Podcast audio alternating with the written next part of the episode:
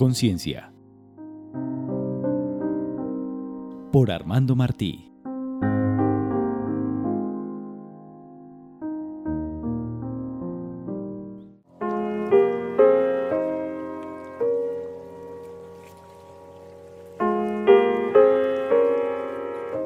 Logoterapia.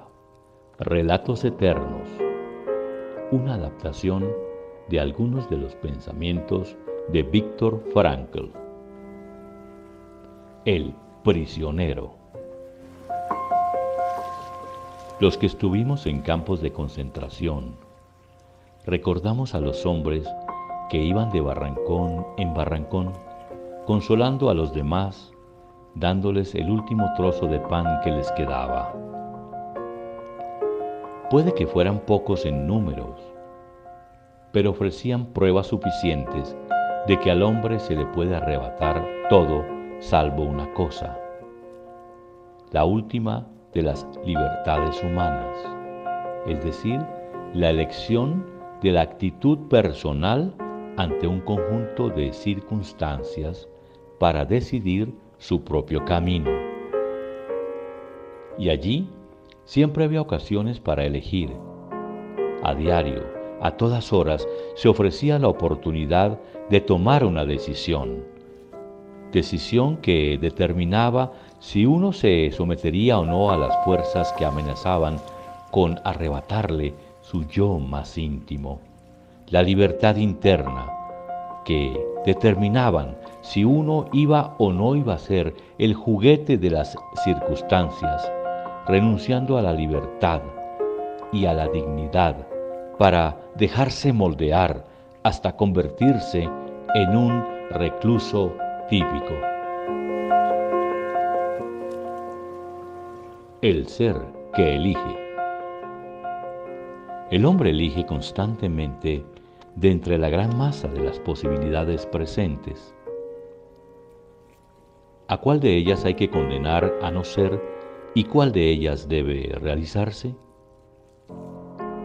¿Qué elección será una realización imperecedera, una huella inmortal en la arena del tiempo?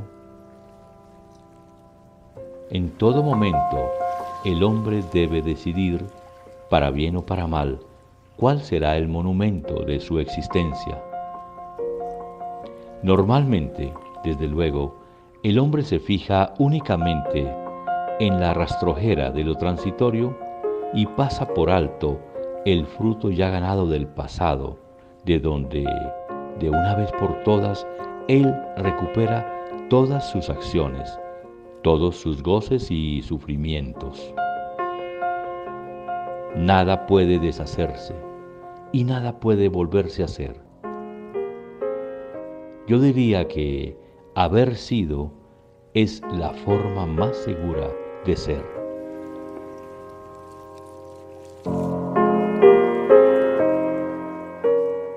Sí a la vida a pesar de todo. La logoterapia, al tener en cuenta la transitoriedad esencial de la existencia humana, no es pesimista, sino activista Dicho figurativamente, podría expresarse así. El pesimista se parece a un hombre que observa con temor y tristeza cómo su almanaque, colgado en la pared y del que a diario arranca una hoja, a medida que transcurren los días, se va reduciendo cada vez más. Mientras que la persona que ataca a los problemas de la vida activamente es como un hombre que arranca sucesivamente las hojas del calendario de su vida y las va archivando cuidadosamente junto a los que le precedieron después de haber escrito unas cuantas notas al dorso. Y así refleja con orgullo y goce toda la riqueza que contienen estas notas.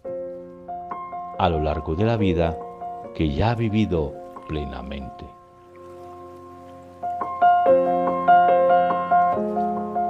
El valor de mi pasado.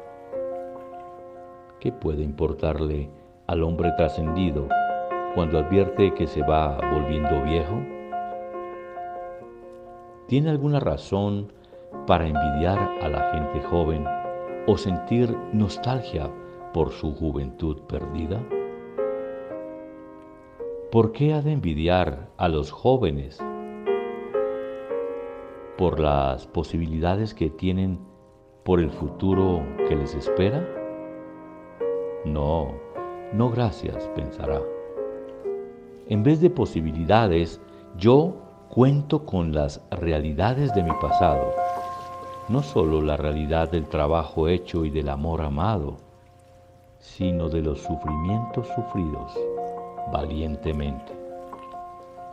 Estos sufrimientos son precisamente las cosas de las que me siento más orgulloso, aunque no inspiren envidia.